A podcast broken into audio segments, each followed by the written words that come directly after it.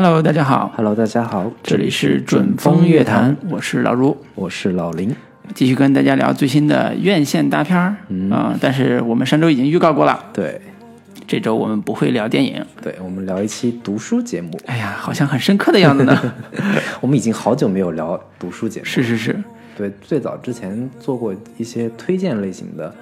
这种节目，嗯，像之前聊过的这个中秋节给大家推荐一些书什么之类的。最近我们发现，我们平常读了那么多书，嗯，不给大家推荐一下，好像有点亏。对，对，而且这个读书说不定我们可以找到一些新的这个节目的方向。嗯，人生乐趣。是，那我们这期就给大家好好聊一下这个我们这一一年吧，2019 2019年嗯到底读过哪些书？嗯对，先问一下老卢，你这二零一九年读了大概多少本书啊？我为了做这期节目，还真的仔仔细细看了一下自己那个豆瓣儿读书这个这叫什么记录，嗯，记录在案的，我觉得不超过十本书，记录在案的啊。哦。但是这就是为什么我后来意识到，说我读书的一个问题，叫我只要我没读完，我都不会记录，嗯，而且大部分都不读完，对，所以会出现情况叫我。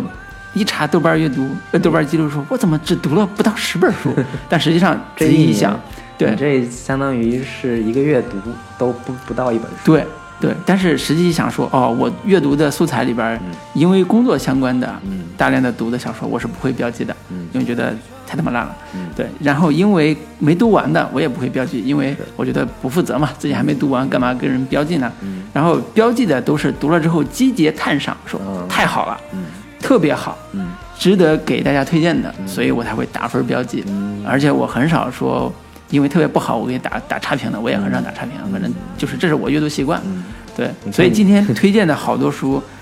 一是我肯定标过的，嗯二是真的特别好，不然我也不会推荐。是。那林老师呢？我算了一下，大概四十来本吧。嗯反正其实距离我的阅读的目标，其实还是稍微有点少的。哎，你我是原本计划是至少一周读一本，嗯当然那一年下来至少也有五十二本。嗯但是这个可能本身我可能阅读速度也没有那么快，嗯然后很多书呃基本上这个读完了，就是读完一本要超过一一周，基本上嗯一周多才能读完一本书。啊，对，那你速度还是挺快的呀。这其实你看读的快不快的，嗯看你读的这个类型。对就是有一些小说可能两三天就能读完，对。但是反正这两年读书下来，会有一个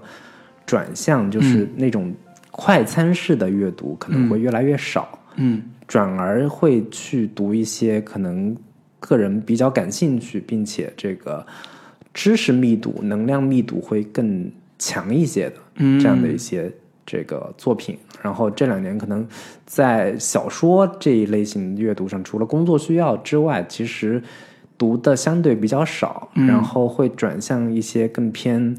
人文社科一些的这种作品，然后哦这种文化史，嗯。然后有一些呃社会学、社会科学等方面的这样的一些内容，嗯，读的相对会多一些。听起来好像还视野挺宽的。对对对对，就这两年反正就是读的也会比较杂一些，可是是是。能对于某一个小领域的一个发展史会比嗯。较感兴趣，比如说这个很多就是这种物质文化史，嗯嗯比如说小麦的这个传播历程呀，或者说啊具体的某一个。呃，器物的一个发展过程，哎这对这一类型的东西会会比较感兴趣一点。是我跟你的感受也挺像的，就是我发现我今年读的大部分作品，就是我愿意标注的且愿意分享的，都是有一定呃历史沉淀的，或者是甚至说可能已经到了呃一九呃十九世二十世纪初出版的作品，比如说有一本是呃历史的。地理枢纽，这是一九零四年写的一本小薄薄的一万字的小册子，但是我也我也愿意推荐，就是它其实跟我的读书的现在这几年形成的一个读书习惯有关，叫问题意识。嗯就是我开始有意识的去想，我为什么要读这本书？嗯在读之前，我就要想清楚我为什么要读这本书，甚至说我之所以读它，是因为我想了解一个事情，所以我会买它，买回来之后我会读它。嗯跟之前其实买书的习惯还稍微读书习惯稍微不太一样，叫别人推荐啥我读啥，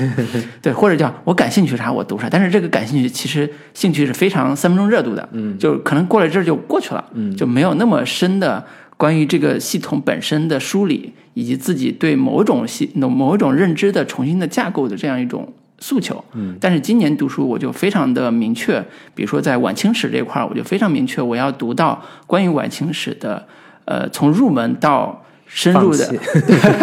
从入门到放弃的某一种，真的中间有几本是放弃的，是是对，从入门到放弃的这样一套里程。但是我要解决的问题，其实是跟我对当下的国内的一些意识形态也好、文化现象也好有关的。当下的一些乱象，哎不敢不敢说乱象啊，就是我们太平盛世怎么乱能乱说？对，就是当下的一些文化现象也好、意意识形态也好有关的问题。但是这个问题其实你要探讨的话，其实就得回到晚清到民国这段历史中间，才能找到它的痕迹和起因。那这也是我读书里边非常呃感觉非常呃呃有。对我自己来讲有提升的一个一个一个阶段，就是我开始有意识的去构建我对整个不管是国内的，比如说晚清的历史，还是近现代历史，甚至近现代文学的重新的一个呃架构。这个架构可能是我上大学的时候没有好好学的一个 原因，遗留下来的问题。但是我现在要重新的把它们都放到我自己的认知体系里边，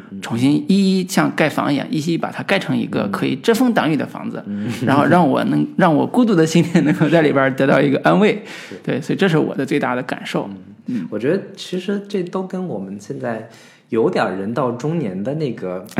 感觉有点类似。就是我以前特别看不上那种，就是中年人特别喜欢读历史呀，哎，尤其是像什么百家讲坛啊，是是是这这种，就是就尤其是男性啊，到了这个中年之后，会对于嗯喜欢读传记对喜欢读历史历史嗯什么曾国藩啊这些东西特别感兴趣。我以前嗯特别不能理解为什么读这种老气横秋的暮气沉沉的东西，但是当你自己到了一一个年纪之后，你会对于阅阅读的一个呃质量嗯以及你阅读的，因为你毕竟时时日无多了嘛，就是你会你会要你会对这个是是这样，就是对肤浅阅读的一种内心的这种鄙视和对于深度阅读的需求不至。于到鄙视，嗯。只是说我没有那么多时间读这些是是是乱七八糟的东西了，是是是可能对更还是带着问题去阅读吧。对自己更嗯切身的、更有这个感触的东西，你会读起来会更有收获一些。是嗯是，尤其尤其是现在，我觉得跟我们现在整个行业发展不景气有关系。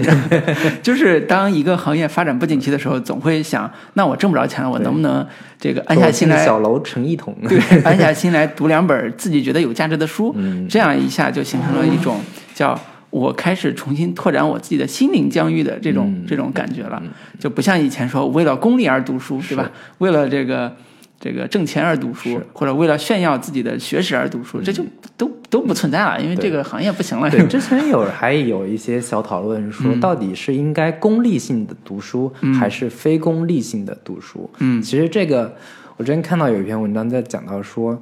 其实这是个伪问题，或者说其实没有太大的讨论的意义和必要。嗯。其实就问你说，你功利性的读书，你读出了什么？嗯嗯，或者说你非功利性的读书，你又读到了什么？是其实你最终还是说你从这个书里边，这个收获了什么东西？对以至于是说你到底是功利性的目的还是非功利性的目的，其实也没有那么的重要。对，尤其是这两年，大家比我在我们生活领域里边，其实有一种现象叫知识付费。嗯呃，知识付费这个概念也是跟所谓的呃，就是读书有关。嗯，就是大量的出现了读书类的节目对，像、音频、视频的，这个逻辑思维逻辑思维，对以及像樊登樊登读书书会对这些都是做的比较大的嘛。是是是。然后他们的读书方式叫取其精华，对呃，然后告诉你这个到底讲的是啥，对然后好像听懂了它里边的内容，对，但是看那个《奇葩说》节目里面，可以说罗振宇读书，嗯，框一个巨大的大屏幕，然后这个把这本书的基本的一些概要。跟嗯。概要，迅速的把它给拆解完成，是。这本书也就算是读过了。是。但是按照这种标准的话，都不不算老卢，算是读过的这种。但是我说实话，我这次在整理自己的读书这个体系的时候，发现一个很好玩的一个现象，叫呃，当我自己构建起来自己的那套屋子的时候，或者那套体系的时候，嗯，我就可以通过老罗这种方式去读书了。但是现在的很多吊诡的事情是，当你没有知不知道老罗那套体系，嗯读书读书的那套体系，或者说你也没有更多的了解某一类，比如说历史也好、文学也好有关的体系之后，嗯这体系的时候，你去读某一本他推荐的书，他给你二十分钟告诉你他精要，那个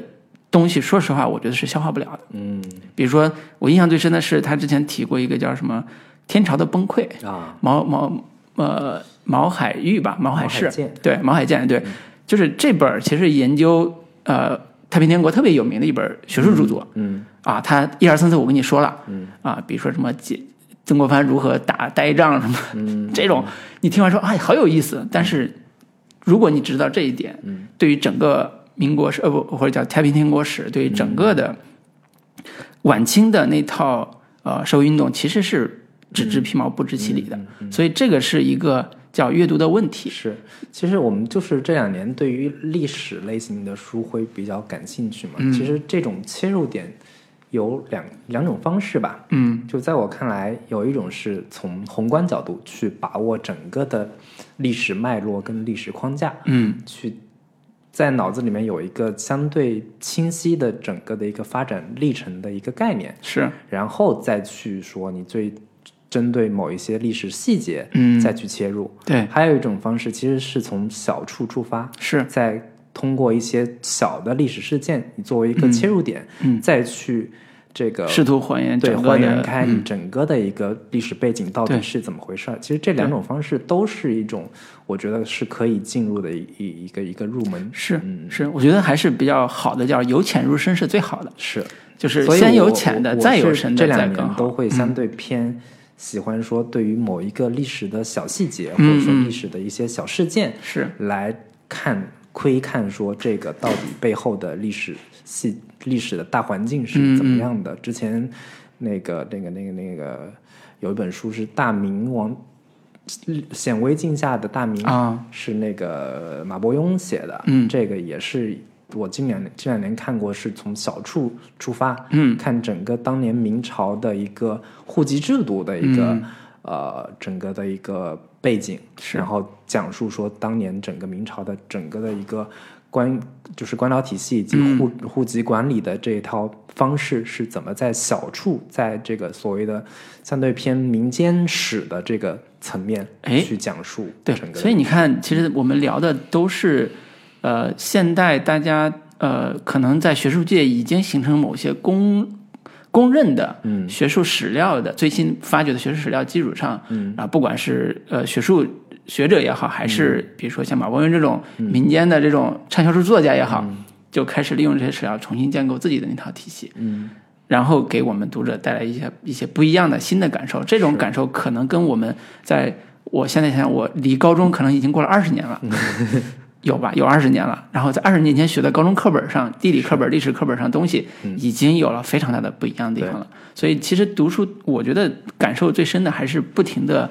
呃构建自己的体系，刷新自己的认知，嗯，然后了解这个世界到底是怎么运行的。对对，这是非常好玩的一个过程。所以，我们前面十分钟拉拉杂杂讲了这么多读书的小心得，其实是呃想跟这期节目的一个本质推荐的呃叫什么思路有关系。其实我们都是说，我们读的其实，在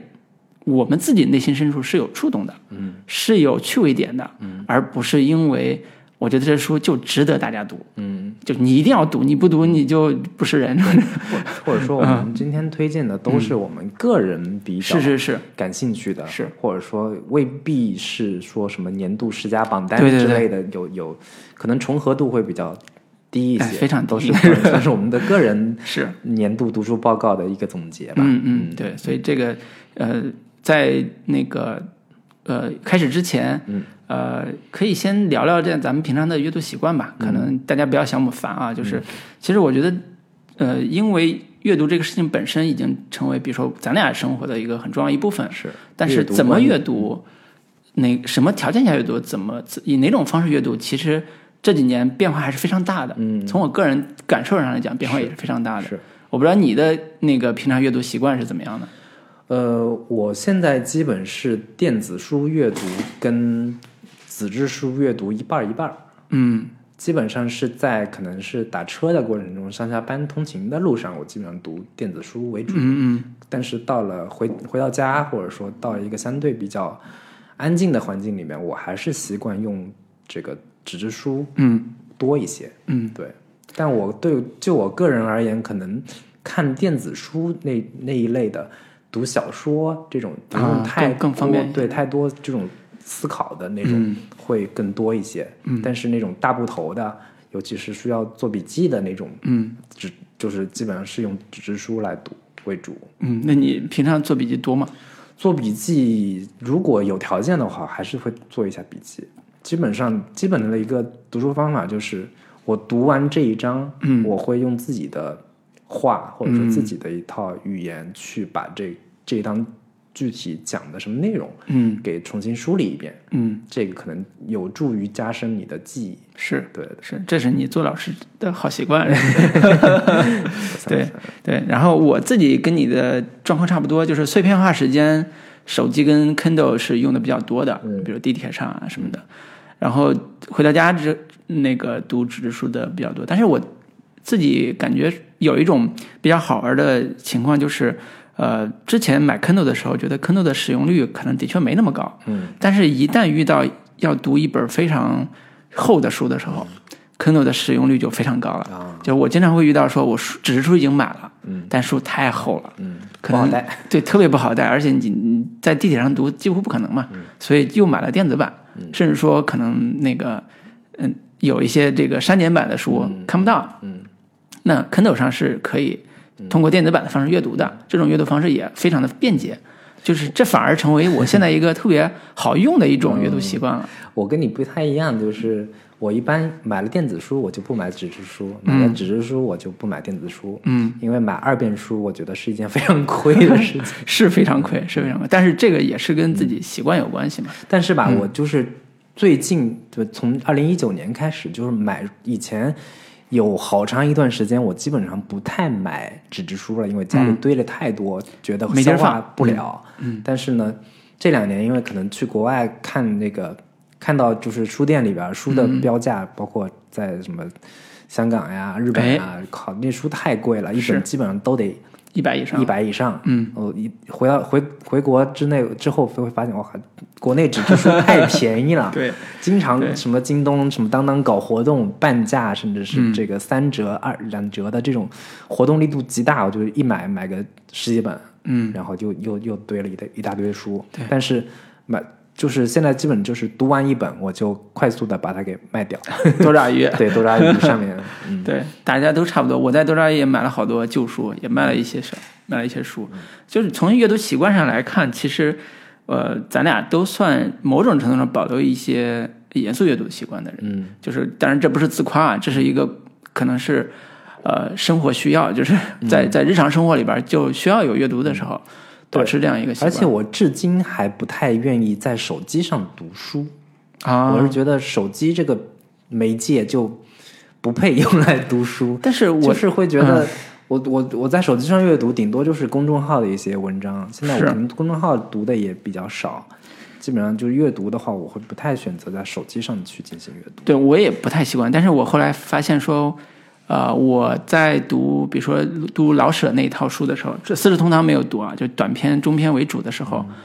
因为买书很，就是你觉得买一一大批的老舍的书会放在自己家里边会非常占地方，嗯，然后在手机上是有，比如说微信读书是可以直接看全集，而且是不花钱的，是这两然后年微信读书，然后在上面看的时候非常之爽，是。可以做标记，可以做那个什么，甚至我早年读什么马伯庸的那个《长安十二时辰》做的标记，后来不停的有人给我点赞，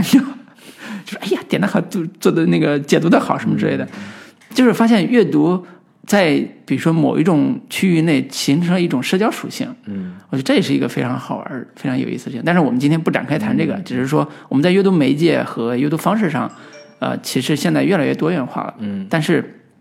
怎么能够在碎片化时间的呃安排上和呃大块时间的整理上，能够形成一个比较好的阅读方式？我觉得这也是每个人都有各自的这个策略和方案。是只要能形成自己的习惯的东西就好了。对，然后那接下来咱们就言归正传。对，进入到我们这个推荐书的这个环节里。对，因为这个二十分钟已经过去了，所以我觉得咱就呃先，因为我预感今天可能聊的时间也不会很短，所以要不就是先大块的聊一下咱们今天要互相推荐的主要内容，嗯，然后再进再进入到一个详详详细的开始解读的这个部分。我觉得这样的话可以吸引大家 听一下，不是那种完全没东西的。那谁先来？老练你，先来。我先来。我其实今天推荐的这个主要的书也就三本左右，但是可能中间涉及到其他的读过的这些书会比较多。那第一本是我之前咱们上次聊那个那个电影的时候提到过，叫徐子东的《现代呃中国现代文学课》。嗯，这是这是一本他之前已经呃把自己的讲义也好，把自己整理的一些呃上课教的内容也好，呃整理的一本呃关于现当代文学的呃作品解读书。那这本书其实有非常好玩、非常有意思的观点，稍后跟大家分享。然后因为这本书提到的关于民国、关于晚清时期的一些，因为现当代嘛，它是民国开始，一九一一年开始啊、或者叫准确说一九一九年五四运动开始进入的这套叙事体系。所以我对晚清这套历史也非常感兴趣，所以就推荐另外一本是要是唐德刚的《从晚清到民国》，也关于晚清史，关于整个中国在呃现代化过程中遭遇的早期的遭遇的一些波折，所谓国运呀、波折啊这些都会提到一些呃辅辅政的佐料和历史观点。嗯，那么第三个是我自己在文学阅读上的一本儿啊、加拿大作家写的一本书叫《是海风中失落的血色馈赠》，是一本纯文学作品。那这本书也是呃在加拿大的布雷斯顿角的一个海呃叫矿工小镇的一些人的故事，竟然勾引起了我的乡愁，那这个也非常有有呃有话题想跟大家分享。那基本上是这三本为核心，对，然后还有一些其他的夹杂的。呃，比如说日本摄影集的作品，也等会儿跟老林在日本部分好好聊一聊。嗯。行，我推荐的书可能稍微杂一点，嗯。然后其中主要的一个部分，今年阅读的书是关于日本文化史的这一块的内容。嗯。然后主要是一本是实物史，一本是这个时尚，呃，以男装为主的这个时尚史。嗯一本是叫《拉面》，是一个英国人写的，两本都是外来视角来讲述日本的一个文化历史。嗯那本《拉面》是一个英国作者叫顾若鹏写的，这个呃，日本拉面到底是如何发展过来的？哎，整个通过拉面是面一星拉面还是日 各种清拉面？各种拉面，就是通过拉面在讲述在整个日本的食物的演变的一个发展过程，嗯以及拉面是怎么产生的，拉面的面汤经过了什么样的一个历史的演进的一个过程，以及呃二战这整个过程，以及二战二战之后日本这个民众的食物的一个变化，嗯以及拉面它从这个食物背后呃展现的日本历史跟食物到底有什么关系这样的一个过程。呃，另一本是叫做《元素牛仔》，它是讲述日本近五十年的一个男装男，就尤其是男性服装的一个呃发展历程，以及街头时尚文化的一个发展过程。对，这两本书都是这个日本方面的。然后另一本是我最近读完的，叫做《坏血》，是一个美国作者叫约翰卡雷鲁，他是一个调查记者，在这个前两年发生的一个硅谷的一个呃算是丑闻吧，一个创业者制造的一个创业泡沫，血液检测的一个创业泡沫，如何从啊、开始到发展，以及最后这个有将近一百亿估值的一个大公司，最终被发现其实是一个巨大的谎言所构成的，最终现代科技的巨大谎对言。它如何是被号称叫女版的乔布斯嘛，然后他的整个一个覆灭过程，读起来也是挺惊心动魄的。然后最后可能要推荐的一本书是我最近刚刚读完的，是叫《打开》，是这个人大的老师周濂他的一个在喜马拉雅上面的一个哲学史的一个课程。我读完之后，对于整个的一个哲学史会有更清晰的一个了解，也是我个人认为是我近几年读过的最好的一本哲学史的入门书。好对，基本是这么几本书。好，嗯，听完这些，希望大家还能继续听。对，因为呃，其实单独聊某一本书的时候，我们会加以周围的呃我们读过的其他的书来做做一些辅证，或者做一些评价，或者是解读。其实不只是这一本书，其实还会讲到我们自己读书的心得体会，嗯，以及某一些呃可能跟原书还不一样的观点，这些都会存在。所以我们谁先来？开始，嗯。先开始呗。我先开始啊。这个徐自东老师的文学课。现代文学课，对，因为之前在录节目的时候已经提到过了，甚至我看有一些我们的听众真的买了这本书，你知道，嗯。我觉得特别欣慰，嗯。对，因为徐徐自东老师之前我们也说了，是我个人非常喜欢的，这几年非常喜欢的一个，呃，如温文尔雅，然后带着那个吴侬软语的口江浙口音，对江浙口音的，对江浙口音的一个呃现呃，现在应该快退休了吧，老先生，对，也不能说人家老啊，就是之前因为《天下三人行》的原因，嗯，他跟窦文涛啊他们在一起，啊、经常做一些插科打诨的现代的很多事件的评价，嗯，但是他的本色其实是一个中文系教授，嗯，研究以主要以研究现代文学为核心的中文系教授，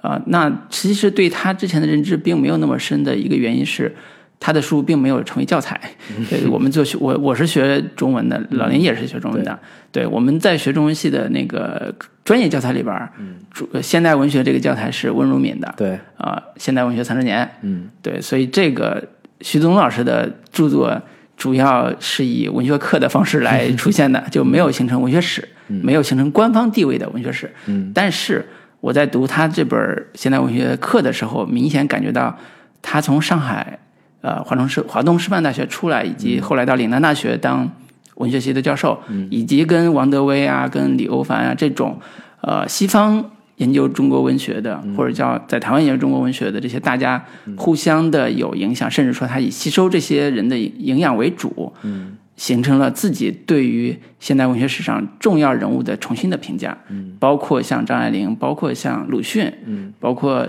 郭鲁毛这些官方地在国内大陆的官方地位非常高的这些现代作现代作家，给我重新上了一堂生动的现代文学课，嗯，对，然后这种体会是呃有一种叫呃我当年上大学的时候，呃那个老师教的和现在看的可能是完全两个世界的或者两个文学的这种这种感觉，我不太清楚你你自己对于，因为你学现代文学的那个时间应该比我更长，嗯，对，你是研究生的时候还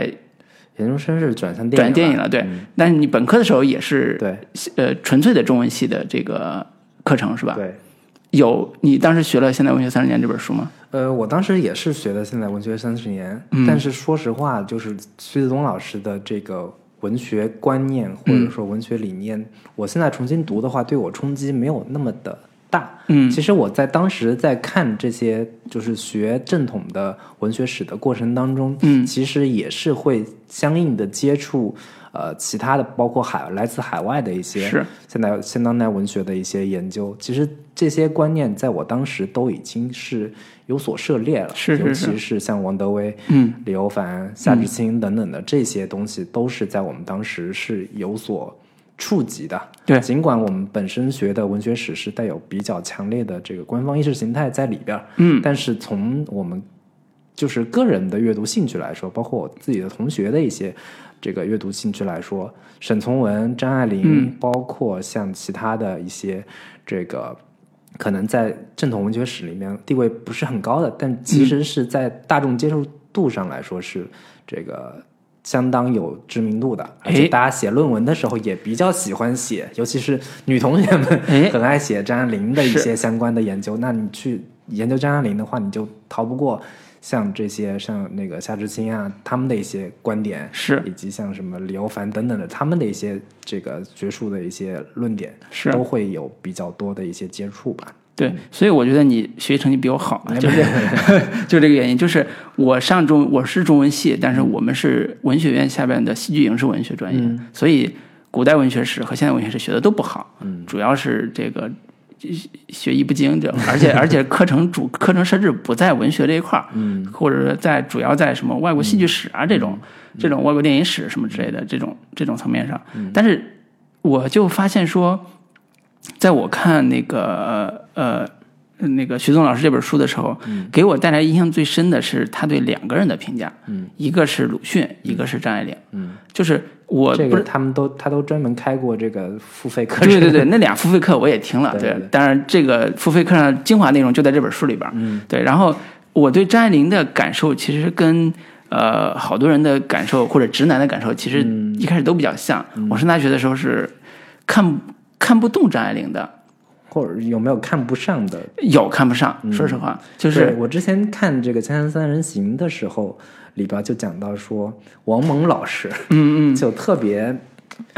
读不进去张爱玲，或者说很多就是那一代革命年代过来的男性，他们对于张爱玲这种这个基本上概括就是小情小爱，哎格局不高，格局不大，就这种是，包括张爱玲在国内。大火的那些年，包括现在，它的一个标签其实是小资文学，对。或者叫情爱文学。嗯。就是它主打的是女性对于婚姻、对于情爱的重新认知，或者是现某一种现代观的认知，以及它嗯里边提提炼出来的非常犀利的女对于女性的呃批判性的这种这种观点，比如说。呃，男人就是女人的饭票，啊，类似这种观点，其实那个书里边也是以主人公的这种口吻来说出来的，所以这里边又非常让我在上大学的时候，以我十八岁左右的那个男性的这种视野里边，觉得，呃，这种对人性的灰暗的处理，或者对婚姻的灰暗处理，是非常的有排斥感的。嗯。对我对我我我的那个呃价值观，其实还是偏向五四传统，新文学传统里边叫 呃救亡图存，嗯，啊、自由平等，德先生、左翼赛先生，对德先生、响赛先生，就是那时候是读鲁迅读的是很爽的，嗯。对。但是对张爱玲这一派的呃作品，可能他一方面他的他的很多小说，比如像什么《倾城之恋》什么之类的，特别像鸳鸯蝴蝶派的某一种写法，比如说旧文体的这种文学语言，是。然后用一种情爱故事写了非常通俗的一些爱情的故事，嗯。就当时看的时候会有这种感受，觉得他的当当年他的很多小说也确实是发就是发表在鸳鸯蝴蝶派的一些这个杂志上面，对什么礼拜六啊等等的这样一些杂志里边，但是他确实是呃开或者说开拓了鸳鸯文蝴蝶派文学的一个领域和宽度。嗯其实他的出现在当年也是被认为说他的小说跟鸳鸯蝴蝶派其实是不太一样的。是会比他们要更有见地，或者说他的笔触会更深入一些。嗯，对对所以在呃，应该说是我自己在重新听了徐总老师的课和看了这本书之后，对张爱玲的评价从呃发自内心的有了一个巨大的变化。就是之前我已经知道关于夏志清对于呃张爱玲的评价已经非常非常高了，几乎相当于是整个现代文学史上的头头二把交椅吧，就这种评价。但是我内心真正对张爱玲有彻底的改变的、扭转的，呃，这个影响就是、呃呃徐宗老师这本书和他的主要观点。其实他最核心的观点，呃，比如说对张爱玲的评价，其实大致有三个。第一个就是说，呃，他的文学的语言的创作方式是，比如说刚才提到的旧文体小说写，呃，旧白话小说写现代性故事。嗯，那什么是现代性？其实讲的也是关于呃张爱玲自己对于呃关于呃比如说悲凉的人生、颓废的呃情欲这些和之前的我们看到的很多的传统故事是完全不一样的。尤其它发生在一个相对现代的这个语境之下的时候，这些人生故事有很非常大的变化。这是一种。然后比如说他用了一个词儿叫他以《红楼梦》的手法写现代主义，这是他对于刚才说第一个观点的一个评价。嗯比如说，生命是一张华美的袍，长满了虱子，这是最有名的一句张爱玲的语言。那与他的徐总老师就说，这是以《红楼梦》《红楼梦》的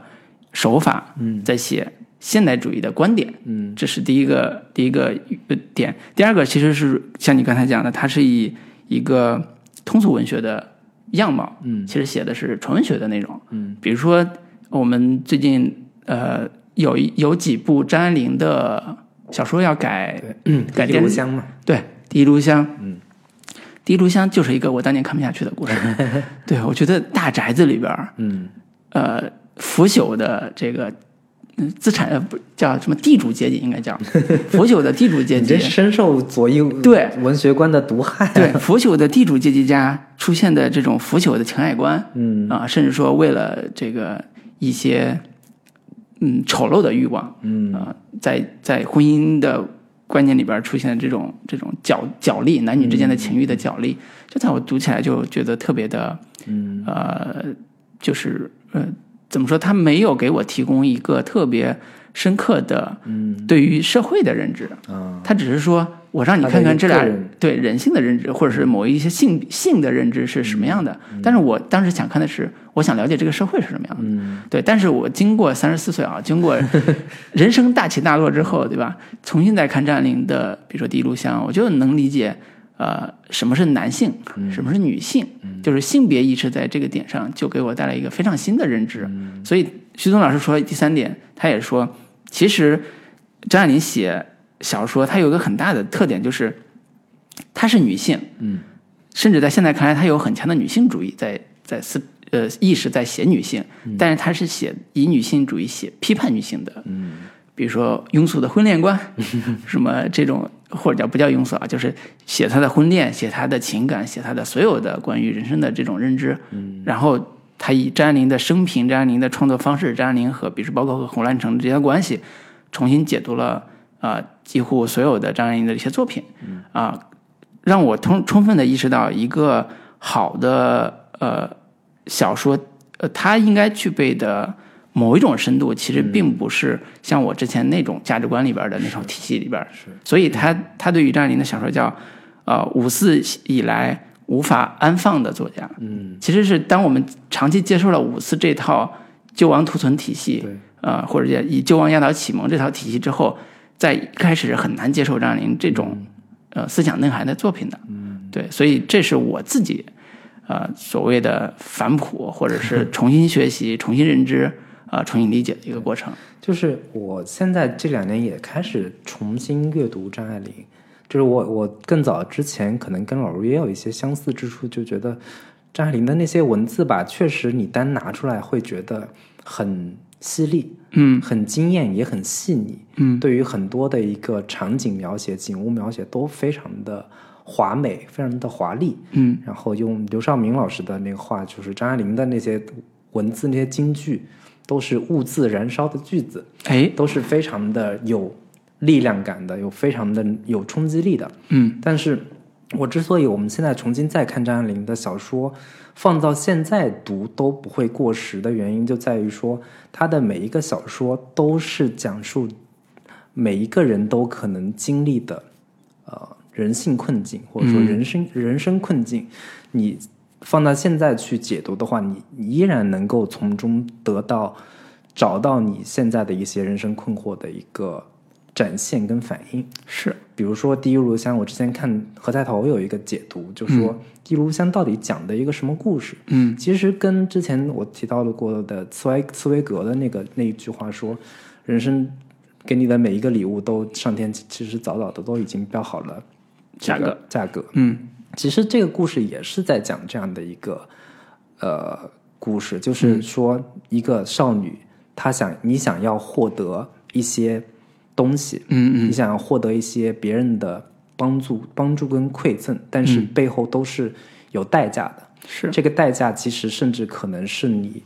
呃，用一生都需要去那个补偿的，嗯或者说这这种代价可能是你未来都无法这个承受的。对但是最后你当你发现说你得到了你这个想要的东西，结果会发现其实也没多大意思，嗯其实也挺没劲的，或者说也挺虚无的。其实张爱玲的最后的底色都是是这样的，底色苍凉。对对对，悲凉，极为的苍凉。对对，所以这是一种新的审美的，就是对我来讲是一种审美的接受。嗯嗯、之前是直男思维不接受，现在经过人生历练之后，重新再读会有一种新的况味，对吧？新的理解。当然这是这是一个，另外一个是鲁迅。我前年是重读了鲁迅全集，然后也接着听了那个徐宗老师讲鲁迅的这一套呃他的评价体系。当然，鲁迅的呃鲁迅这样一个人物放在现在呃解读，其实依然是非常有争议的。嗯，那我就先不说现在市场上大家对于他的课本上，或者现在呃民间啊对于他什么入课本的问题啊各种各样的问题，我就只只提一个点，就是呃我什么时候开始重新呃对鲁迅有有另外一种好奇，就是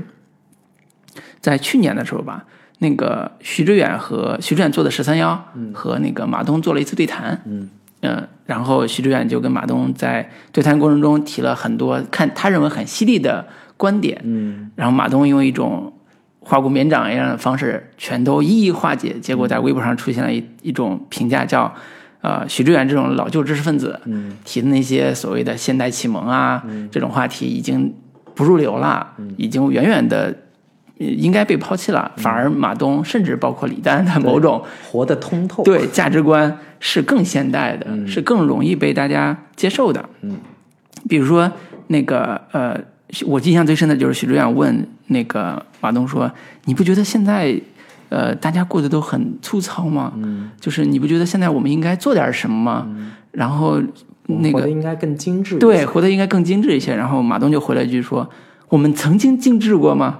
然后这句话怼的许志远就就嗯没法没法接了。其实我觉得这种交锋，其实是在呃，在我看来，其实是呃许志远为代表的从五四这一套系统一直延续下来的嗯价值观，叫启启蒙救亡运动的一个主题，嗯叫现代启蒙，现或者叫现代化启蒙的一个主题。然后现代化启蒙的主题在呃在许志远身上变成了一个责任，叫知识分子的责任。然后当这种知识分子责任遇到大众娱乐的冲击的时候，他就想跟马东进行一一次心与心的灵魂的交流，但是马东就不接你这茬。对，不接你这茬。人家讨论的是我如何在现代的大众娱乐下，不是独善其身，叫跟群众打成一片，嗯然后还能博得这个年轻一代的这个叫什么喜欢。嗯对，所以这种呃启蒙的吊诡在，在我自己看到这段访谈的时候，突然就有一种感受是，其实那鲁迅在当年做的那些事儿，嗯。最核心的一个主题就是启蒙啊。嗯。所谓以笔为鉴嘛，嗯。就开始写大量的杂文、写小说。其实他做的最大的问题就是批判国民陈旧的国民性，嗯。然后把所谓的呃现代开明制的这种思潮、嗯。思想放到当时的这个情况里边儿，嗯。试图去挽是所谓拯救迷妹迷叫什么蒙昧的群众。所以他有一个叫铁屋理论。铁屋铁屋中的呐喊。对铁屋中的呐喊，就是大家都在铁屋里边儿，你要不要睁开眼我？就是在在想说，你当你之后再看到许知远跟薇娅在做直播的时候，你是作何感想？这也是我后来就是自己很心酸的一点，就是对，其实就是说我个人观点啊，就是嗯可能知识分子、知识精英型的知识分子，普遍都是偏向保守主义的，嗯就是包括像马东呃，不包括许知远跟这个罗振宇在做一个对谈的时候，嗯罗振宇就说：“我哪有时间去给这个时代什么唱挽歌？”哎然后许知远就说：“我就是那个唱挽歌的人。”哎但其实作为保守倾向的知识分子，其实是，呃，我个人觉得保守主义的这个人士最好不要去说我要改变世界，嗯。我要去跟这个世界做对抗。嗯。其实你最核心的要做的就是你改变你自己，嗯。你从你自己做起，实践你那一套价值观跟你的这个原则跟理念嗯。就好了。嗯。当你试图要去跟外界进行对抗，嗯。往往是一会面临很尴尬的一个嗯，处境、就像刚才提到这种尴尬的情况，对你说的保守主义这种，其实也是。呃，我自己反思我自己的立场一个东西。你你你，比如说我们聊许知远，他的准确定义应该叫公共知识分子，嗯和传播学者，嗯，他这是他的定义，因为他开书店做杂志，其实他这是他的一个公共知识分子的一个形象出现的。那呃，回过头来说，如果针对公共知识分子，鲁迅所倡导的“铁屋中的呐喊”这种形态，如果从现代的观点看，有没有问题？嗯，这是在徐宗那本书里边也提到了，说，呃，如果你作为一个公知公共知识分子，你做启蒙，那有没有一个情况叫你有什么资格启蒙别人？嗯你呃，比如说有谁有没有要怀疑一下启蒙者的权利来自于哪？就是为什么不能让我有一种做了一滩烂泥的自由？是为什么不能让我有看这个偶像剧的自由？嗯为什么你要启蒙我？嗯就是所谓铁屋呐铁屋中呐喊，你叫不成叫不醒一个装睡的人。是就是这套体系是一以贯之的。嗯但是许宗就说，我除了呃那个他除了表扬鲁迅这个启蒙运动之外啊，其实就又提了一个点，叫以现代化的或者叫现代民主思维去重新理解启蒙的意义嗯。和启蒙的问题，就是谁赋予你启蒙的权利？嗯。你为什么要以这种呃叫什么自道德制高点，或者叫启蒙制高点的姿态去启蒙别人？嗯，对，所以这也是一个非常好玩的一个话题。对，而且当年鲁迅还没有说像现在有一个就是这么就是自由开放的一个互联网平台，嗯嗯嗯。众生喧哗的一个时代，是，在他们那个年代，相对还是有一个知识分子或者说精英的他们的一个呃位置。或者叫当时的呃大呃国内的情境就是一个就往启蒙为核心的一个状态，对叫我们落后了，嗯，我们那个被挨打了，我们要拯救这个国家，嗯所以有一批知识分子要站出来，要拯救这个国家。其实胡适自己写了一首写了一首诗，呃呃那个大致的意思其实是说，呃，你给我呃就是这个国家只要五十个人站出来，就能拯救这个国家。其实他走的是这个精英论的这个主调，是。然后我们从西方学来的，从日本学来的现代的文明、现代的文化，我进入到大陆，我重新开始反哺，重新开始培养，走这条启蒙路线，就能拯救国民于水火之中。所以他有新化运动这条非常清晰的这个这个白话文加思想启蒙这条路线。对，所以这种观点其实跟当时的时代是有紧密联系的。嗯但是你放到现在这个时间点，再去看启蒙的意义，当然不得不说，鲁迅依然在国民批判。在于呃很多很多跟现在非常接近的，比如说要不要说假话，是，对，要不要做奴才还是奴隶，对吧？类似这种话题，其实还是非常有犀利的观点的。只不过说启蒙的方式到了现在，可能需要有更技巧性的，或者说更有呃如何跟能让大众更能接受的方式。对或者说我经常在之前我们做电影评论的时候，嗯我我会用到这些词的时候，我心里也会有一些发 虚，比如说所谓底层民众，哎，或者说大众就不众。底层了，我觉得这种说法都会让 让人觉得你有点高高在上。是，对我我会尽量避免使用这样的一些嗯。词语。嗯，对，所以这是呃，我觉得非常好玩的一个跟现在我们当下环境就能接上来的关于阅读现代文学史，包括听徐总老师现代文学课、相关的读鲁迅相关的，嗯。呃，一大批的这些嗯这些作家相关的，嗯。呃，可能已经过了五十年、六十年、七十年了，但是依然能读出新的味道的，嗯，呃，这样一个心路历程。行，对。那老卢就推荐了这本徐子东老师的《现代文学课》。是，嗯，那行，林老师，那我还是我刚才介绍过的这个几本跟日本史相关的，呃，算是有点偏学术论著，但是同时又偏这个大众读物的这样的一些书吧。嗯，第一本就是《拉面：食物里的日本史》。嗯，是一个英国作者叫顾若鹏写的，他本身自己在日本也开了一个拉面店，非常有意思。然后我这两年其实对于呃食物史非常的感兴趣，也读了相关好几本这个类似的书，比如说《花椒与鱼翅》，哎，还有一本叫《中国食辣史》，在讲中国的吃辣的整个历程是什么样子的。就是最早中国辣椒进入中国，其实是作为一种观赏性植物 存在的，并不是真的是作为食物。然后它是慢慢怎么从这个观赏性植物变成了一个这个我们日常生活中不可或缺的一个、一个调味品出现的。然后还有这本这个拉面食物里的日本史，嗯，那个其实我一直在想说，日本这个国家，嗯，其实在之在很早之前都不是一个被认为是一个美食大国，啊，当然，对。嗯。但是为什么这些年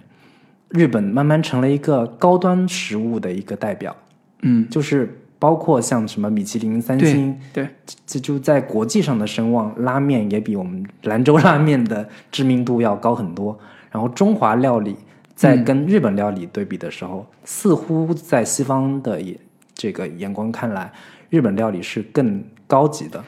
更有这个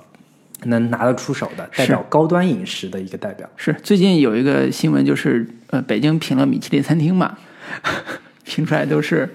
大董啊，对，就是这种。金兆尹啊是之类的。听起来就就特别的奇怪的这种店，嗯，但其实，在明治维新时期，日本都还是一个算是美食荒漠的这样的一个国家。嗯，那其实我看完整个这本书，其实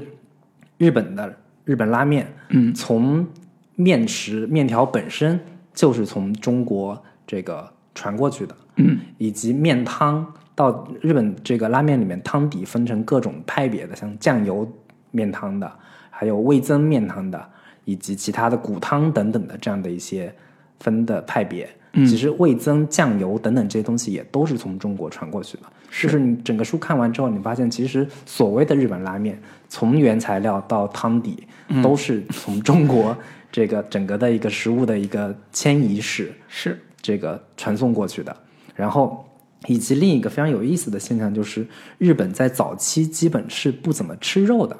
我们现在看日本什么和牛呀，然后日本的什么豚骨拉面呀这些，其实早期的日本一直都不是，都基本上不怎么吃肉。肉食对于日本民众来说是一个非常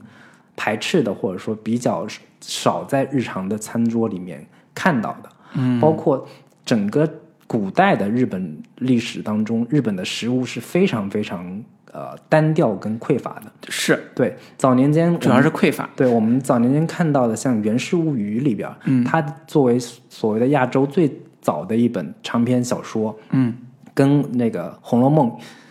被誉为说日本的《红楼梦》嘛。但是我们看我们中国的《红楼梦》里面记载了事事无巨细的写了各种食物的 吃法，茄子怎么吃什么，茄想是怎么着放各种这个什么季节里边这个吃哪种食物呀，什么吃螃蟹的整个过程等等的，有大量的关于食物的一个记载。嗯。但是你在《源氏物语》里边，你几乎看不到他对于食物的各种的描述，嗯大量的都是这个季节怎么着，我伤春悲秋呀、物哀等等的这样的一些东西，就可见日本在古代历史当中，在对食物其实是并不是那么的关心的。嗯，对，这是一个挺有意思的一个跟大家想象中不太一样的。跟大家想象中完全不一样。以及到了这个面条本身是从小麦开始，这个呃作为一个原原材料嘛，嗯，但是其实小麦在日本的这个整个的饮食文化当中其实是不占主流位置的，嗯，整个东亚文明都是以这个水稻。大米吃大米为主嘛，嗯。嗯。但是小麦是整个随着它那个二战之后，嗯，日本是整个一个食物非常的匮乏的一个状态下，美国对于日本以及朝鲜，就是韩国，嗯，都是他们的援助方式是进口了大量的小麦给他们，啊，然后他们开始慢慢在这个尝试说我们要吃小麦，然后小麦怎么做成面包，我们嗯。包括在那个时代，日本全面进入西化的这样的一个过程当中，他们试图要用这个吃面包来替代吃大米，觉得这个、以及吃各各种各样的牛肉是。来替代这个日本的传统的饮食习惯。嗯，也是饮食细化，对，觉得这样 就是日本、这个美国人为什么这么看起来这么强壮高大，就是他们的饮食习惯是跟我们完全不一样，所以我们要学习美国的这样的一套饮食系统。我们要喝牛奶，我们要吃这个面包，我们要吃各种牛肉的肉制品等等的这样的一个历史过程，都在这本书里边有非常详细的一个描写。对，我记得嗯 两年前我去北海道的时候，嗯。呃，特别去参观了北海道大学嘛，嗯，就是里边北海道大学其实是因为它它在那个北部算是有有一大片的非常好的田地嘛，嗯所以它里边的牧业发展的非常好，嗯。就北海道那边有一个牛奶，嗯啊、明治牛奶，就现在国内也能喝到 非常好喝，就是能看出来说他们在农业的现代化的发展历史历那个培育上吧，嗯已经呃孜孜不倦做了好多年，几十年、上百年，然后开始一直就是把农业这个事儿当成一个特别重要现代化的一个方式了。那我在想，你刚才说的这个，听起来好像从一二二战之后，对，小麦大量进入日本，嗯然后开始形成所谓拉面这个事儿，嗯，是从这个时间开始吗？呃，其实拉面最早、更早之前在呃出现，其实是比这个时间点更早的。嗯包括在日本的这个平安时期就已经有一个拉面的一个雏形了，嗯。嗯，但是那得跟我们呃那个叫什么兰州拉面的那个形态一样吗？呃形态有点类似，但不太，它基本上都是以这种味增汤底或者说酱油汤底作为为主，然后另一个是在长崎这一块发展出了豚骨拉面，就是啊猪肉现在大家经常吃到的为什么长崎会形成这种猪肉拉面？嗯，北九州那一块儿是因为说当时当地有大量的中国人。哦。从明朝末期有一批这个所谓的中国的商人，兰州人，不是兰州人，就是中国的商人以嗯及这个中国的厨师到了日本，然后主要集中在长崎这一块儿，嗯，开始说把吃猪肉，嗯，这个这个饮食习惯带入到日本，然后开才开始发展出所谓的这个肉汤的肉汤底的拉面，对在日本形成。对，因为我相信大多数听众跟我的感受是一样的，就是一提起呃日本拉面，都会觉得那是日本传统美食 就跟我们的饺子啊、面条是一个逻辑，就是日本的传统美食。但是现在听下来，它其实是在二战之后才正式的成为所谓的经典美食的这个概念的。对，其实更早之前，尽管都已经有所谓的拉面了，但它都、一般都不是作为主流的大众的饮食的一个范畴。嗯，大部分都是以街头美食或者说街头饮食，就是早期的这种这种拉面都是那种跟推一个小车，嗯，然后卖给一些那个晚上的一些妓女啊这种底层的感觉是我们经常在文学作品或者电影里边看到的，就是推个那个烧煤的小车，然后现场给你煮一个羊肉面什么的。嗯煮给你煮一个拉面，对然后作为一种饮食，但它在二战之前都不算是一种主流的饮食方式，嗯，甚至是一个偏底层的非主流的饮食的一个系统。是，那这样听下来，如果进到二战的时候，拉面如果现在这么火，那一定是有一些大的企业或者大的所谓的贸易或者叫、呃运营者，嗯，把它的品牌做出来，嗯。才能像现在这么火。因为我印象我去北海道的时候，据说当地有一家北呃也不叫日本最好吃吧，至少是东北地区最好吃的拉面，叫伊兰拉面。嗯。真的是找了走了两公里，然后找到那个地方，嗯。吃了一次，嗯。啊、是比我吃过的之前拉面要好吃很多，这是实话。但是我是不是最好不好不知道啊。嗯。但是依兰就是在大多数的，比如说去日本的中国人心里边最好吃的拉面，对，那它就形成一个品牌。嗯。然后我在想说，依兰是不是可以在全国、全世界做像麦当劳、肯德基一样做五百家连锁店、嗯。一千家连锁店，成为它的一个真正的一个所谓日本品牌，嗯。或者叫那这种拉面这种文化到底是一个呃怎么一个呃渠道或者怎么一个方式成为一个现在呃日本的品牌呢？我我觉得这个还挺呃，其实就是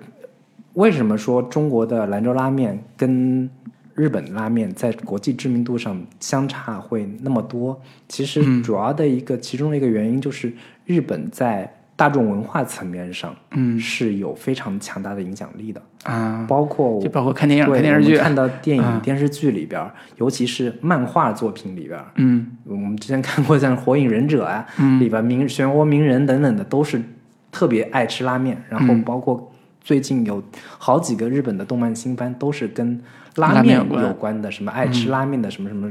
什么同学，什嗯么博多豚骨拉面团等等的这样的一些大众文化作品，其实是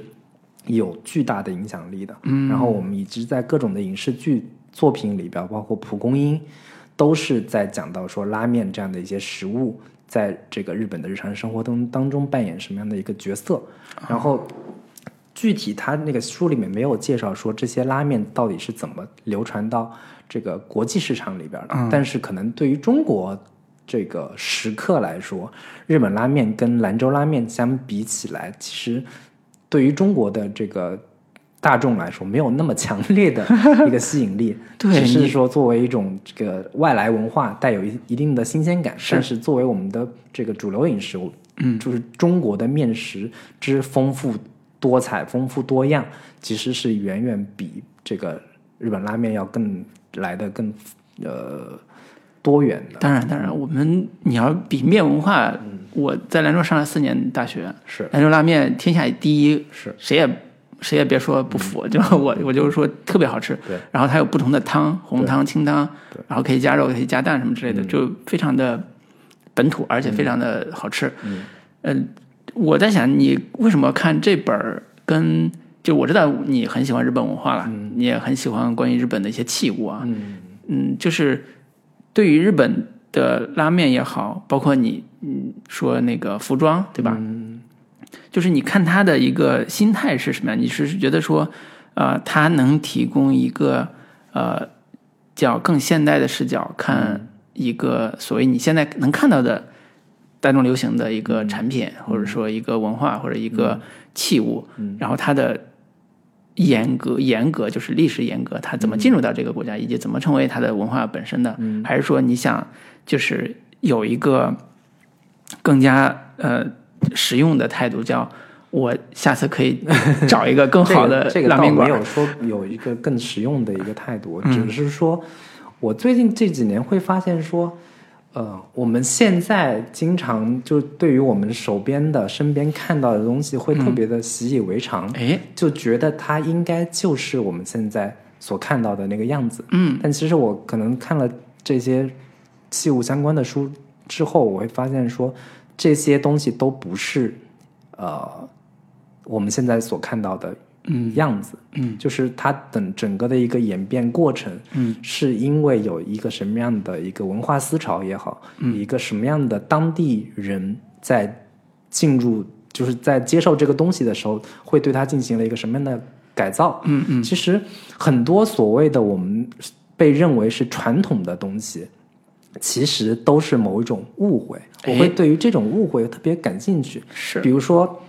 披萨，我们会认为是意大利的食物，嗯，但其实它是一种被发明出来的，所谓的被发明出来的传统。对，就是假的，日就是意大利其实并不是一个披萨的大国，它是一种美国食物，嗯，被这个发明出来，然后被认为是意大利的一个传统美食。商业包装，对，它是经过商业包装之后被我们接受下来，成为某一种文化符号。我觉得对、嗯。我我其实是想试图穿过我们日常生活的嗯嗯。表象。会去回到它最初的源头，去看看说它到底是怎么回事儿，啊。它为什么会变成我们现在看到的那个样子，并且我们特别的习以为常，并认为说它就是我们所认为的美国传统、意大利传统，包括我之后要推荐的这个日本的街头街头时尚的这样的一个、一本书，其实它的核心观点就是说，所谓的日本男装街头文化、街头时尚，其实是美国文化的一个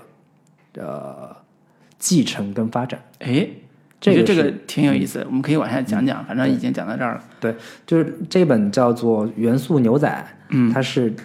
呃副标题叫嗯日本街头时尚五十年。嗯，对我们其实我俩都去过日本嘛，都会觉得在看日剧也好，日本电影也好，都会觉得说日本男性的着装，嗯。或者说整体的一个这个对自己打扮。服装的要求嗯。是在整个亚洲、整个东亚来说都是非常精致和考究的。是，然后甚至之前有公众号发文说这个中国男人配不上中国女人 这样的一些论点，我就会想到说，在日本、在韩国，其实他们的男性对于着装的要求是非常这个细致的，是，甚至他们会这个进行化妆、画眼线等等这样的一些呃外对自己外貌的要求。嗯，然后我们再看到日本现在有的男性时尚杂志，嗯，就有五十来种。对这个是非常夸张的，因为美国也就十来种，也就十本左右。嗯，在中国我几乎看不到有所谓的有男人装，呃 男人装跟什么智足啊、对 GQ 啊，其实是非常非常少的嘛。对对，叫他们都叫文化生活类、生活类杂志吧，或者叫评叫格调类杂志。对，然后那个日本在整个亚洲的时尚界，甚至在全世界的一个时尚界的一个地位也都是非常高的。是。我们所知道的，像什么川久保玲、嗯，三宅一生、是。这个三本耀司，嗯，等等的这样的一些时尚大师，对。都是从日本这个起家的，并且是影响世界的。是，那为什么日本的时尚潮流会这么的、嗯呃有知名度，嗯，会有这么高的地位，以甚至是说优衣库都要打败了 Gap 这样的一个 就是所谓的美国风格。其实优衣库是一种相对偏美式着装潮流的，但是我们可能日常中卫衣当中？不太注意得到。对，对，但是这本书整体的一个观点，或者说他的一个研究，是说所谓的日本的这种男性的服装潮流，嗯，都是从日从美国呃带来的影响，并且是对于美国的着装风格、美国的一个这个大众或者说美美国的某一种这个呃着装的一个方式进行日本的本土化改造，嗯，之后所形成的这个所谓的日本的街头时尚，对，因为我印象最深的两个事儿，一个是西装，嗯，一个是街拍，对。因为跟我跟我喜欢拍照片有关系。就西装这个事就很典型，就是比如说咱俩那个要参加婚礼，别人婚礼啊，不是咱俩参加婚参加别人婚礼，是。其实严格意义上是是要穿正装的，比如穿西装，比如说我们去定制定制一套西装，对，会给你选版嘛，韩版、日版什么之类的。一般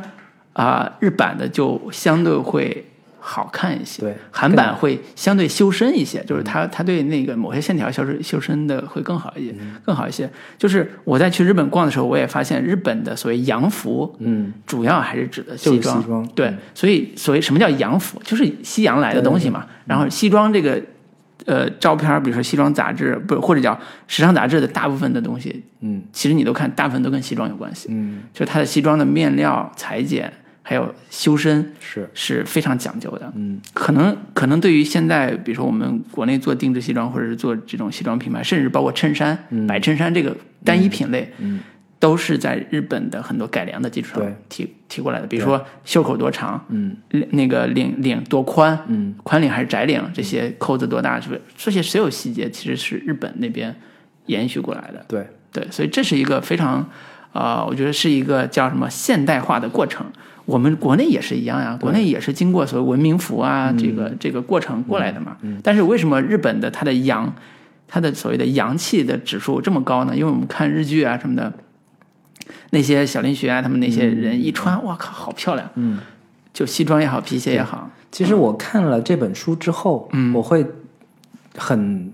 好奇，嗯或者说非常遗憾，说没有人梳理一下中国的这个服装演进史，嗯或者就是从可能切入切入角度更小一点说，为什么中国男性会这么的糙？它的原因背后到底是什么？因为我看这本书，我会知道说，整个的日本男性的着装潮流经历了哪几次的一个变革，嗯就是传统的日本男性，基本上就是从本身男性角度来说，从文化这个学者的眼光看来说，在东亚社会里面，一般会被认为说男性气概到底是什么？一般会认为说男性气概就是不应该在着装或者服装上面花太多的心思，嗯这样会显得过于女性化。嗯对，这个是整个的一个呃社会文化对于男性的某一种规训跟要求。是其实传统在二战之后也是这样的一个演进的逻辑，嗯就是一般来说，男性在学校里边基本上就是所谓的他们叫学呃学蓝制服，对，就是就青蓝色那个。嗯黑色的，看起来是黑色的那个。那个那个校服嘛，是。我们看什么火山火山高校啊里边，他们穿的那种黑色经典的男性的呃校服，嗯，那是一套。然后进入工作之后，就是去定制一套西装，嗯，男性基本上就是这两套衣服，嗯，一辈子就是这么过去的，都是在体制内对对对，在传统的这个呃早期的这个日本社会，基本上是这样的一个，如果你在你胆敢穿别的，会被认为是。这个大逆不道，或者说会被认为是你有一些叛逆，会有一些这种可能这个伤风败俗的这样的一些观念吧。嗯，然后这本书里面就在讲到说，日本在二战之后，美国文化对于整个的男性服装的影响的几个不同的阶段，其中包括呃第一个大的潮流就是所谓的常青藤风，嗯。的对于日本男性服装的一个影响，其中有一个特别重要的人物叫石津千介，他是一个日本的富二代，当年在二战时期在天津也待过。然后他回到日本之后，就开始积极的引介引进说常青藤风格的衣服在日本社会的一个呃传播跟影响。然后他自己创办了一个品牌叫 Van 啊，对，然后这个是 Vans 吗？不是 Vans，Vans 是一个美国品牌，嗯，它是受它受的影响是美国有一个品牌叫布克兄弟，嗯，它是叫 Brooks Brothers Brothers，在这个现在国内也有一些店。它是一个日在美国非常知名的那个常青藤风的这个服装品牌，包括很多的这个美国的历任总统都会穿他的衣服。然后是西装是吧？对，也是西装，然后偏这种学院学院风格的这种西装品牌。然后包括像现在很多的电影里边也都用他，就是这家公司提供的这个服装，比如说像。这个了不起的盖茨比，嗯，以及什么绯闻女孩，嗯，这样的一些服装风格，你就可以想象说它到底基本是一个什么样的一个一个着装的一个一个风格嘛。然后当时非常有意思的就是那个石石千千介他在推广这个常青藤风的衣服的时候，会被认为说，就是传统的这这些这种类型的衣服会被日本的家长或者说主流的大众认为是特别难以接受的，嗯，就是我们现在看会觉得特别不可思议，就是常青藤风不是一个非常乖乖仔的穿着方式嘛？就是你你想象一下，我不知道最近就这两年也有一个叫 Tommy，呃，就反正类似的这样的一个一一种就是服装品牌，嗯，都是特别的保守的，看起来特别。单调的那样的一种着装，就是相对有点像这个休闲西装的那种，哎，这个着装风格。嗯，但是当时会被认为是小混混才穿的，或者说不良少年才穿的。对对，人家那个黑社会也穿西装。嗯，我们看那个北野武的电影里边，人家也穿西装。其实会有点类似。嗯，然后它发生的变化是在一九六四年的时候，日本举办了这个奥运会。嗯，然后。当时就有一大批穿这种长津藤风格的衣服的年轻人，嗯，这个出现在日本，我忘了是新宿还是原宿的一条街道叫玉信街，然后被这个媒体形容为叫玉信族啊，这么一群人，然后警察甚至要去抓他们，说你们这样的一个着装风格，就是穿九分裤，然后把袜子露出来，哎，然后这个有一些这个呃服就是嗯。我西装外套显得很这个随意的敞开，然后这个衬衫旁边有两颗金色的这个纽扣，嗯，就这种其实是看起来很精，就在美国其实是精英学校里边学生们他们的一个穿衣打扮的方式，嗯，被带到了日本。然后在一九六四年的时候，这个石千石金千介他就为日本的这个。呃，体育运动员代表团设计服装就用了常青藤风格的，并且是一件红色的这个休闲西装。嗯，当时也引起了很多争议，但是在大众层面上还获得了比较好的一个口碑吧。大就是大家觉得还挺好看的，于是他的那个创新登峰的衣服才慢慢的被日本社会所接受，慢慢的成为一种主流的一个服装方服着装形式。是对，是。你说到这个，其实让我想起来。我们国内的一个情况叫，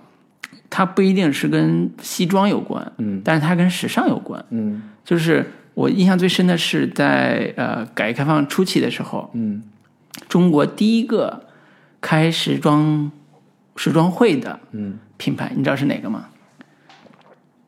不知道，皮尔卡丹。啊，皮尔卡丹是法国人，嗯，然后他是在国内第一次第一个，就应该是。八一年还是八二年，反正是八五年之前了。嗯，就是第一个在国内在北京开时装时装发布会的，嗯的那个那个外国外国所谓时时尚界人士，嗯，然后他引领了一个中国的时尚风潮，嗯，就是呃特别华丽的，就法国式浪漫的那种那种时尚风潮，是。但是它并没有形成一种风格，嗯。最后最后流传下来，它只是开启了一种叫在改革开放之初，大家穿着灰灰布衣服或者是单调的这种蓝蓝呃就是军装这种衣服的基础上，嗯。有了一种叫时尚的东西，开始形成一种叫时尚文化，冲击大量的。大家的所谓审美这个意识，嗯。啊、多元的审美的这种意识，然后开始形成一个叫我们逐步接受西方的审美文化，包括主要是服装文化了。嗯对。然后其实包括改革开放之初会被就是家长视为洪水为猛兽的 喇叭裤。喇叭裤、对蛤蟆镜，对对对。都是从什么香港啊、是。这广州这一这一片南方地区来的。是，所以你看聊聊这个西装的话题，可能对于有些比如说女性观众，觉得这个跟我也没关系，但是聊时尚的时候，你就知道，可能比我们更了解嗯。哪一种裙子的样式是从哪儿改过来的，从哪个比如说美国或者英国某一个款式改过来的，你现在穿的连衣裙是复古风还是现代风，以及比如说现代职业装里边也会有各种各样的风格元素，其实是比如说我们看那个呃广告狂人里边的那某些现代元素，其实也重新又流行起来，甚至说国内因为像呃红黄啊，像这种时尚时尚呃时尚杂志的集团的这些所谓当年时尚界的领军人物，苏芒啊这些，关于穿不穿秋裤这个事儿也争议了好长时间嘛。就是大家对于时尚的认知，对于自我的要求，嗯，比以前是高很多了。是。对，就回到这个书里边，就是说所谓的常青藤风格的着装方式，嗯其实后来会发现说，其实是日本人发明的。啊，并不是原来人家常青就是藤学校的常青藤学生确实有某种着装的一个偏好，或者说某有某种着装的一个类似的一些元素吧，嗯。但并不是说所有的常青藤的学生都会穿这样的衣服，嗯。只不过说日本这个他们的一个时尚先锋们，他们去美国观察，或者说通过他们的一个总结，嗯，总结出一种所谓的常青藤风的着装方式，嗯，并且这种常常青藤风的着装方式又返回头去影响到了美国他们的学就是学生的一个着装风格，这个是非常有意思的。然后他接下来又讲到了是说。牛仔裤这个东西，嗯，是怎么一步一步在日本社会蔓延开来的，成为一个非常重要的日本的一个着装体系。就是最早其实日本是肯定是没有牛仔裤的，嗯，然后牛仔裤的这个作为一个舶来品，它是二战之后有一段时间是美国大兵他们开始这个进驻在日本驻军嘛，对。然后美国大兵就把自己穿过的牛仔裤作为二手商品卖给这个日本的当地的一些民众，嗯，然后这些二手牛仔裤就成为大家这个特别抢手的一种这个外来服饰，是成为年轻人特别这个追捧的一种外来服饰。但是因为这些呃二手牛仔裤都是美国大兵穿的嘛，他们的尺码尺寸都是跟日本人的这个身材不太一样的。嗯，然后这个，但是因为那个大众特别的追捧，也就这么穿了。但但是当时日本社会就特别急需要有一批说我们自己本土生产的牛仔裤，适合日本人身材跟体型的这样的一些牛仔裤。然后，于是就有一家日本的叫丸尾制制衣的这样的一个公司，生产了一批他们本土制造的牛仔裤。牛仔裤，他们从这个美国李维斯呀、李李这样的一些品牌，嗯得到了一些原材料，制就是那个生产了一批他们本土的牛仔裤。结果发现，日本人似乎不是很爱穿。原因就是在于说，他们早年穿的那些二手牛仔裤都是经过人家穿过了，比较舒服，比较舒服，特别软。对，那因为你新生产的牛仔裤是特别僵硬的，然后对皮肤的一个触感也不是特别好，嗯，于是就有一批说，就他那个公司就开始说，我要把这个牛仔裤我们先洗一遍，哎，我先洗完把它洗软了，然后再卖给日本民众。结果发现，哎，这个销路竟然还挺好的。嗯，但是当时有很多的所谓的这个大的百货公司就有一点疑虑，说你这种裤子都洗过了，嗯，你是二手商品吗？或者说会觉得对我的店的声誉不太好。嗯，但结果发现说洗过的这种牛仔裤这个日本民众的接受度会更高，所以慢慢的也就越来越多的这个他们发展起来了本土的这个呃牛仔裤品牌。其中特别知名的就是我说的这个丸尾之一，他们的这个品牌的名称叫 Big John，、大约翰。就很多他们的这些品牛仔裤品牌也都是就是取的洋名取名特别美国化的是。这这样的一些起名方式，叫什么贝蒂史密斯等等的这样的一些品牌。杰克琼斯，对，就你你会想到说，我们自己国内很多的服装品牌都是跟想要接近美国风格，或者说起一些特别洋气的这种洋派的美国，就是整个的这种服装历程，无论在日本还是在中国，都是有一些类似的演进的一个历程的。是这个是非常有意思的。然后当时在一九七七年发生了一个非常有意思的现象，就是大阪大学有一个美国的教授，嗯，让一个穿牛仔裤的女学生从他的课堂上这个离开，他觉得穿这个女性穿牛仔裤是一个非常这个不雅的一个事情，然后这个女学生就把这个教授给这个向学校提出抗议，说为什么我们女性就不能穿牛仔裤，我男性就可以穿，然后通过这个事件引发了一个巨大的讨论，最终让牛仔裤成为日本非常日常的一种着装方式。嗯，对，这个也是一个牛仔裤它的一个整个的一个传入日本的一个历程。是，可能我们的传入的时间、接受的时间会非常的短，嗯，不像日本会搞得这么复杂。对，但是我其实对于这两年有时候看一些跟日本相关的这个，比如说设计啊、或者美学相关的，嗯都会提到一个像山本耀司这种人物嘛。嗯嗯因为我也很好奇，呃，山本耀司的贡献，他的本质贡献其实不完全是呃美国化，或者叫已经过了美国化这个阶段了。嗯对，对。他讲在讲的是早期的五十这五啊十对对对年间，对啊，早期五十年间的事对，所以有时候回过头来再去看，呃，日本的这个文化进程的时候，包括上刚才说街拍文化，你就知道说日本在二战之后是全盘接受美国文化的一个状态，对。就是他不会因为这是拉面是中国的。美国，比如拉面是因为美国给的小麦做的，所以这叫耻辱面，对吧？我不吃，我我民族意识很强，他他其实没有这种情况，他其实整体是全盘美国化的。所以刚才说的洋服、牛仔裤，嗯，包括那个街拍的这种文化，甚至说奇装异服的这种这种状态，其实是美国当时所谓流行元素的入侵。嗯，我记得印象最深的是可口可乐，嗯，我之前就今年什么时候，反正两个月前看过一支美国的，呃呃不是美国，就是日本的可口可乐广告的一个集锦，其实就是大概在。呃，七十年代左右吧，六十年代、七十年代，能看出来它里边有非常强烈的现代元素，叫青春快乐，嗯，女性，嗯，然后大家就喝可乐是非常快乐的，就是在那个可口可乐这个品牌的这个元素之下，又把日本本土的，比如说校园文化，嗯，还有夫妻文化，嗯，呃，这个上司文化放在一起，嗯，重新有整合整合出来。我觉得很多刚才我们提到这些流行的，不管是服饰也好，还是呃这个可乐也好，其实都是这样一个过程过来的。它有一个品牌化的过程，它有一个文化上的接受。是。啊、当然可能跟我们这个民族情绪稍微不太一样。对。对，我觉得相对日本来说，他们其实没有那么重的文化包袱在里边儿。嗯，就是我们可能以前老都会有这样的一个看法，就是觉得说日本它就是你谁好谁强，我就全盘的学习并这个接受你。但是最有意思的一点就是说，所有的这些外来文化，其实到了日本之后，它除了全盘接收之后之外，它是会发展出自己的一套体系的。嗯，就是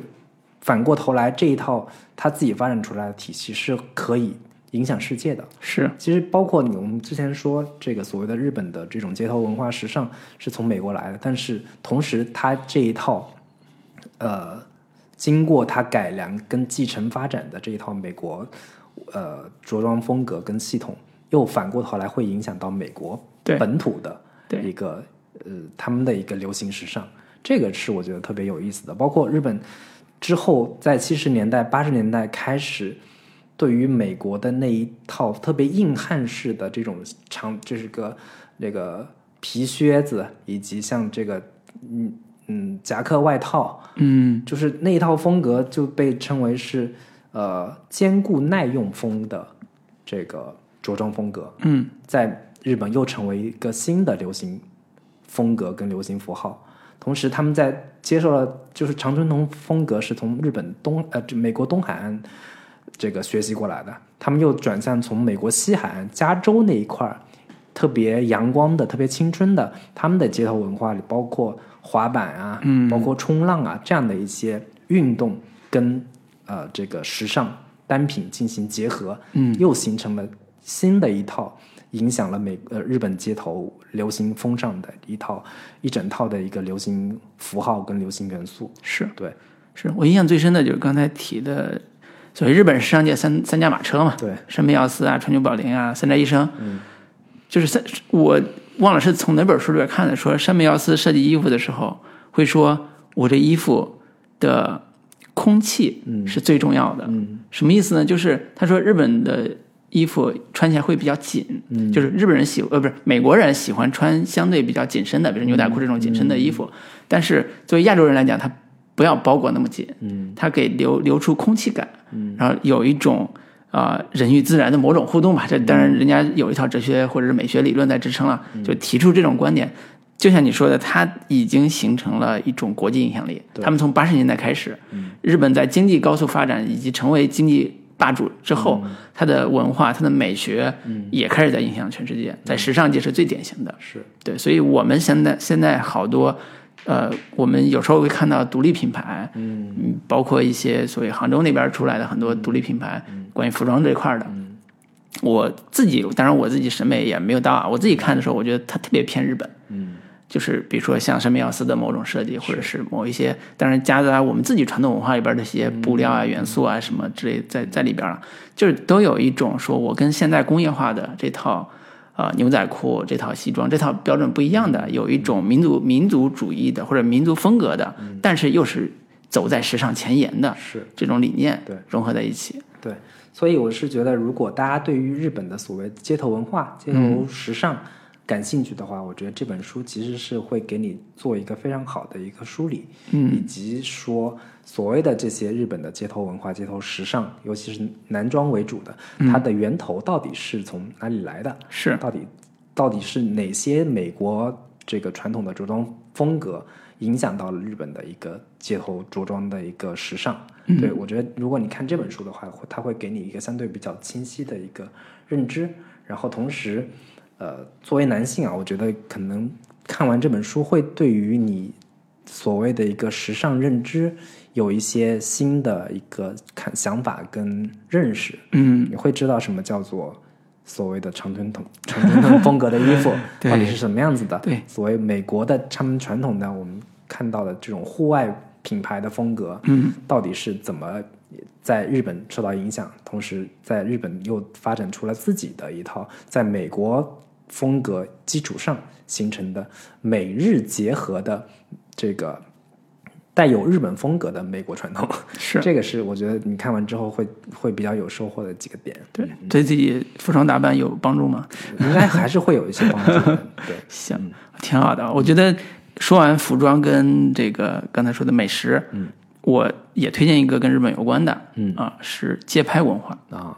就是刚才提到街拍，是其实日本的街拍文化里边有几个大师级人物，嗯呃，包括像呃深森呃森山大道嗯，是黑白摄影，就是是。街街拍主要以黑白为主嘛，是。森山大道，嗯，然后还有一个叫荒木经惟，嗯。啊，当然还有一位就是我今天主讲的叫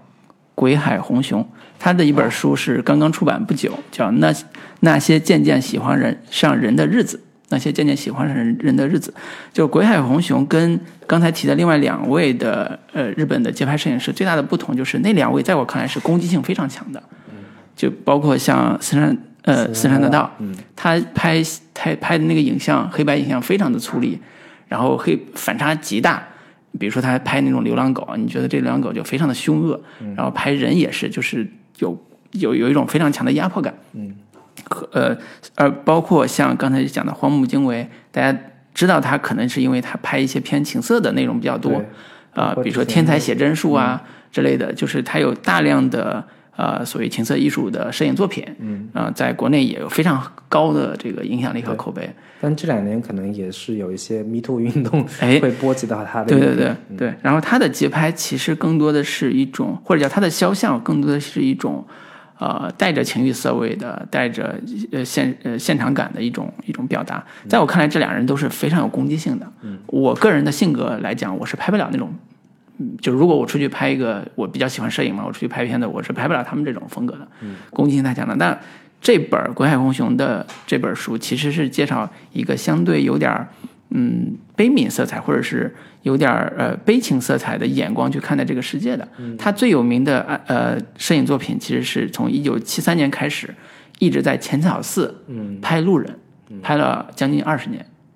就二十多年吧。嗯。拍路人，他拍的路人都是在浅草寺经过的大量的普通的，甚至是底层的，可能是一些中产阶级，可能底层的，但是不重要，他就是拍这些人的肖像，出了十九本摄影集，这是他能他的作品，啊呃被大众所知且影响一大批的年轻的或者是呃摄影界的人的一个很重要的一个作品集。嗯，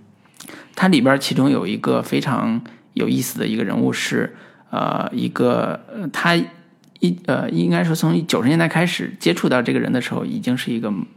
妈妈这种级别的四十岁左右的一个人物，他拍了十二年。这个人物呢，其实是当地附近的一个呃，算是跟色情业有关的一个女女性。嗯，但是他们拍的时候其实都不知道，就是这个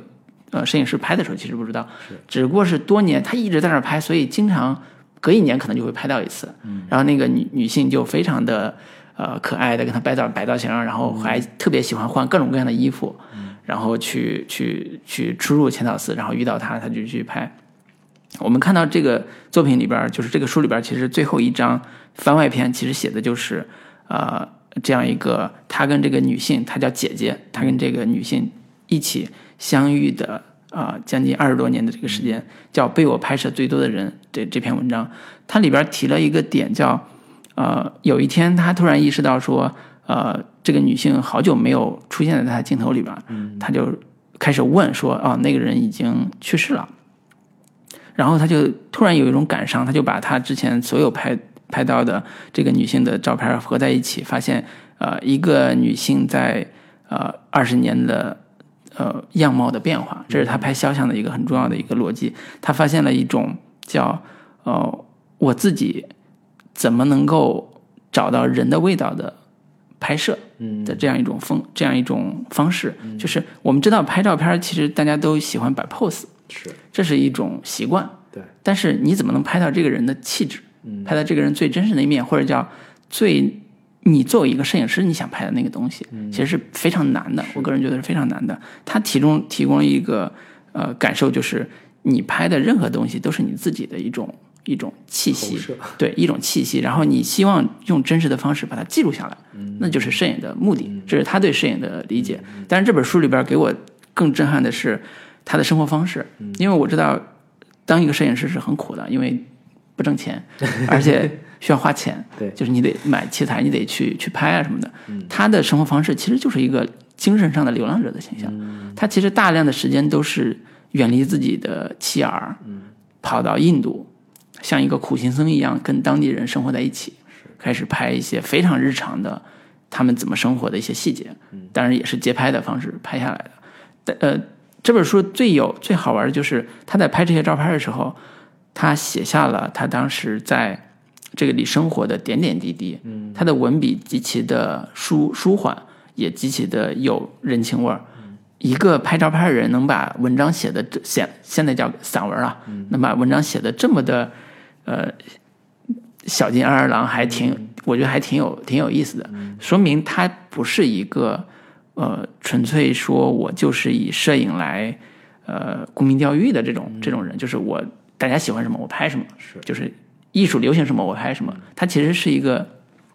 自我放逐式的内心探索者，嗯，然后他的文章也能看出来他对于家乡的怀念，他对于过去的事情的追忆，以及他现在此时此刻，比如生活在印度，他看到印度那些风俗文化，他觉得印度可能是另外一个他的家的那种感受，都在这个小说呃都在这个散文集里边儿或者叫摄影集里边儿表达的非常的通透，呃，让我对日本的街拍文化有了一种新的感受。对，就是它不是以前我看到的，呃，荒木经惟的森山大道那种攻击性那么强的，嗯，啊、但是同时他也能记录下，啊，这个摄影家对人的探索，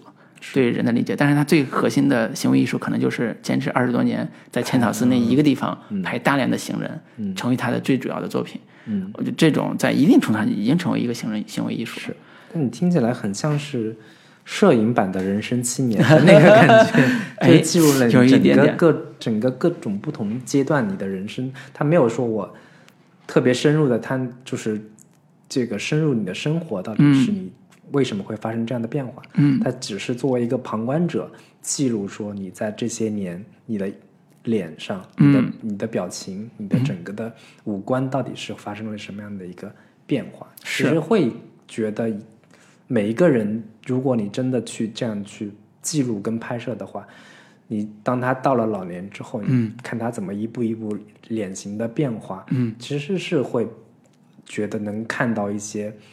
更底层的、更本质的一些人生况味，岁月在你的脸上对画下的痕迹到底是什么样？对，因为我觉得这几年的嗯，国内的摄影师其实渐渐有了一种意识，叫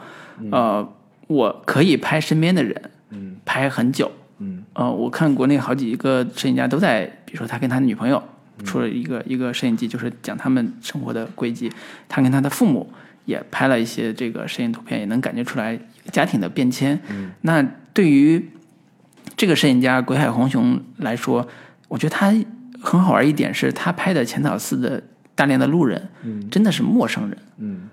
他以非常陌生的视角去拍陌生的人的时候，他每一次接触的人都是对他讲基本都是陌生的。就像呃刚才提到的，除了这个姐姐之外，大量的人对他来讲就是一面之缘。嗯那其实有一种感受是，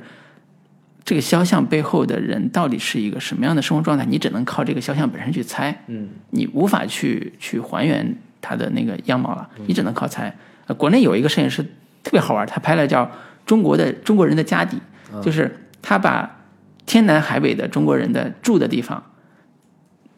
的那个位置先腾出来，就是把里边所有家具，从电视、沙发所有家具全都摆出来，摆的平平整整的一大一大一大一大片，把他们家人放在这个家具里边拍。蒙蒙古、内蒙古的，反正一大片拍的也特别有意思，这是一种拍摄风格。但是像《鬼海红熊》这种陌生人拍摄，对我来讲是很触动的一个点，就是他找到了一种人的随意性和人的普遍性。就是我在看人的时候，人是什么？人是一个不刻意的状态下出现的那种瞬间的东西，这是他认为摄影的本质。我觉得这个特别有意思。对，所以我觉得喜欢摄影的、喜欢街拍的，推荐大家感受一下。对，除了这个森山大道跟荒木经惟之外，其实还有一些更、更有意思的，或者说跟他们不太一样的这个摄影师，或者说我称可以称之为艺术家，嗯，他的一个摄影风格，对。会有一些什么样新的、不同的，让你没有发现过的东西。是，好，我觉得要不这样，因为现在已经一个半小时了，嗯，我们只说了一半儿，所以要么就是我们把它分成上下期，嗯，因为之前我们也是这样的，就剪成上下期，好，然后这一趴我们就先跟大家说再见，对，嗯然后下一趴我们继续聊这个后边我们没聊到的部分，嗯，好，拜拜，拜拜。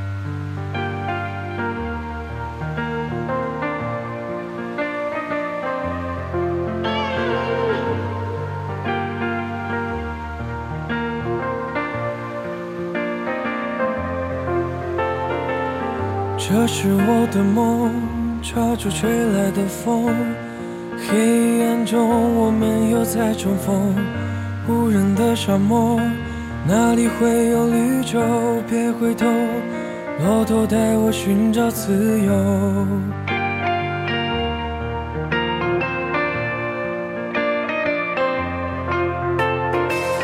这是我的梦，抓住吹来的风，你我乘着船，光照着我的瞳孔，眼看到了岸，又刮起龙卷风，我们却只有江河破了的舟。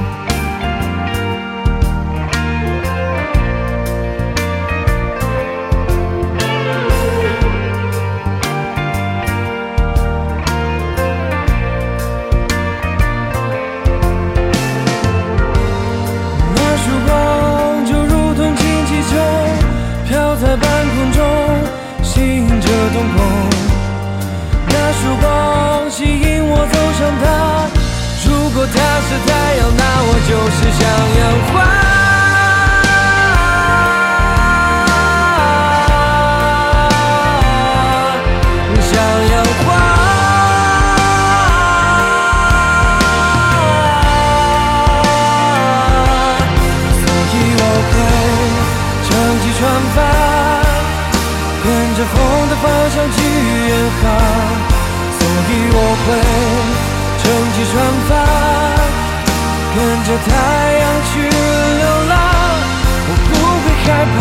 没什么可以阻挡。阻挡我前进的方向，所以我会乘机穿帆，跟着风的方向去远航。所以我会乘机穿帆，跟着太阳去流浪。我不会害怕，没什么可以阻挡，阻挡我所以我会撑起船帆，直到我一直向往的地方。